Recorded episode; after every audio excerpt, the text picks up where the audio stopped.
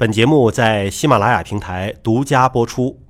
欢迎您关注我们今天的节目，我是向飞。今天呢，我们来到了羊城广州，为您请到的是中山大学附属肿瘤医院泌尿外科的副主任医师李永红老师。李主任你好，主持人好，各位观众朋友大家好。您说 PSA 啊，前列腺特异抗原，说是一个可以指导前列腺癌早期的这样的一个指标，可是据说它很不准呢。但凡有一点风吹草动，这个值都会波动。哪怕是说你这个前一天晚上有。生活对吧？可能第二天值也有波动，它参考意义大吗？PSA 呢？它是一个前列腺特异性抗原，它不是前列腺癌特异性抗原，所以前列腺呢有任何活动，它也可能引起这个指标的一个波动。但是目前来说呢，PSA 呢还是筛查前列腺癌呢一个最重要的指标。就目前也没有更好的招了，是吧？对，尽管呢目前有很多各种。新的方法来怎么样筛查前列腺癌？但是从它的效果，从它的经济性来讲，PSA 呢，目前得到绝大部分专家的认可，它是一个最好的一个手段。那筛查完了之后，这数值多少就算高？多少就算高危？我们知道它正常的呢，它是一个零到四，呃，但是我们看待这个数值呢，要根据病人的年龄啊，然后根据病人的前列腺大小。等等因素呢，来综合判断。哎，就是如果零到四，绝大部分我们都说可以放心；四到十呢，它是一个非区，哎，就是说有前列腺的风险，但也有很大的可能性是前列腺炎或者前列腺增生，就一个灰色区域。对，可能是，可能不是。对，是吧？刚才我提到就是要根据年龄啊，比如说一个五十岁到六十岁的病人，他 PSA 超过四到十。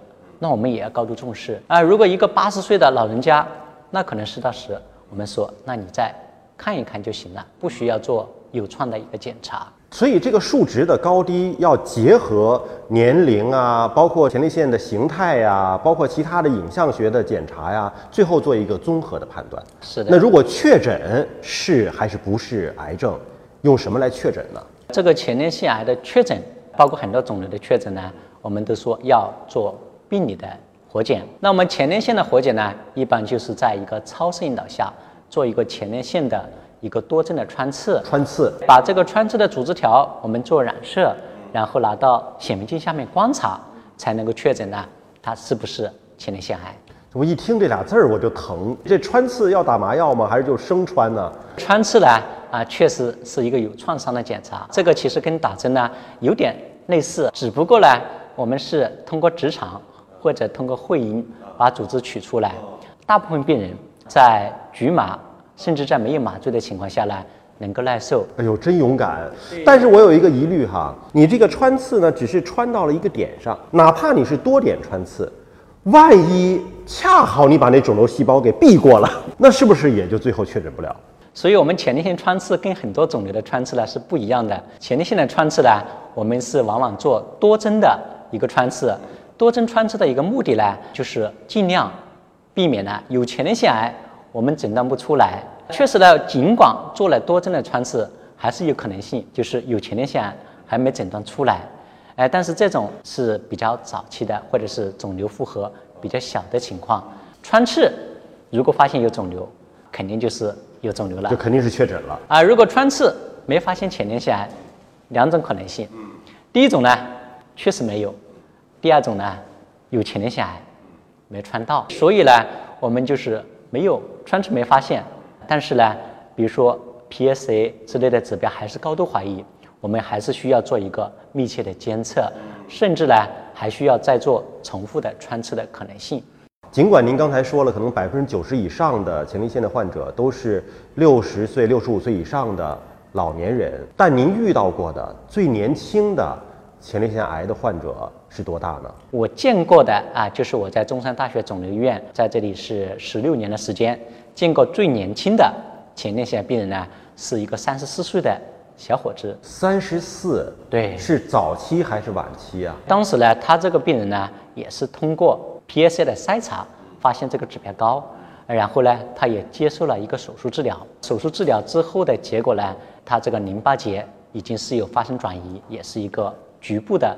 一个晚期了，因为最终的手术结果确定是个局部晚期，那他的这个 PSA 的值高到了多少呢？它的 PSA 值呢，也是处于一个非区的一个四到十的这么一个水平。就还并不是说就十、二十以上了，对还处在一个灰色区域，对但是已经转移了，对，这个病人呢，我的印象是比较深刻的。嗯，很年轻嘛，啊、因为很年轻，当时呢，他也是在外面的体检机构发现了这个数据高，然后到了我的门诊。我首先的第一印象，我就想，这么年轻啊、应该没事，应该没事但是当时呢，我给他做了一个直肠的指诊，然后呢，就发现前列腺质地是非常硬的，当时我就紧张了，然后马上给他安排了一个前列腺穿刺活检，啊、然后确诊了是一个前列腺癌。所以就是综合的判断很重要，单一指标还是不够的。对，但你说像这么年轻的小伙子做了手术切除了之后，那以后夫妻生活还能过吗？这个呢，确实是很多前列腺癌病人啊接受手术或者其他的治疗呢啊，经常问到的一个问题。担心呢？特别是对于啊这种年轻的啊在治疗前呢这个性还是比较活跃的这些患者，我们说早期的没有转移的前列腺癌接受治疗呢，它确实相当部分的病人呢性功能就受到了影响。啊，举个例子来说，如做手术的病人，哎、目前来说呢，哎、在术前有比较好的性功能。我们通过手术啊，在手术的过程中呢，也做了保留神经的啊这种技术的处理，大概到最后能够保存性功能的，大概就是百分之四十到六十这么一个水平，一半儿左右，就还有另外一半儿可能就没有功能了。对确实是让这些患者们也很纠结，选择生活和选择生命上怎么个选择，也也很难选择呀。尤其是对年轻的患者，您会给什么样的思想的疏导、精神的开导吗？首先来说呢，如果生命没有了，那这个生活呢就无从提起。呃，所以来说呢，保证这个治疗效果，就是控制肿瘤的效果，这个呢是第一位的。然后在保证这个效果的前提下呢，我们要做一些技术处理，尽可能的保存它的性功能。为什么做手术之后会出现这个男性的性功能障碍？医学上讲勃起功能障碍，就是因为呢，在前列腺的后外侧，它有男性勃起的这个神经，我们手术的时候啊是有可能损伤这个神经的。啊，如果对于那种很早期的前列腺癌，我们可以尽可能的保留这个神经，但是呢，肿瘤一旦发展比较严重，如果保留这个性神经，那肿瘤呢就很可能切除不彻底，那后续要做巩固的其他的治疗呢，也会伤到这个性神经，所以我们在治疗的时候是要做一个度的一个把握，权衡做一个权衡。首先呢，控制肿瘤；第二个呢，在这个的前提下，尽量保证它的性功能。好的，非常感谢李主任。那我们今天的节目呢，就暂时告一个段落了。下期节目时间我们再会。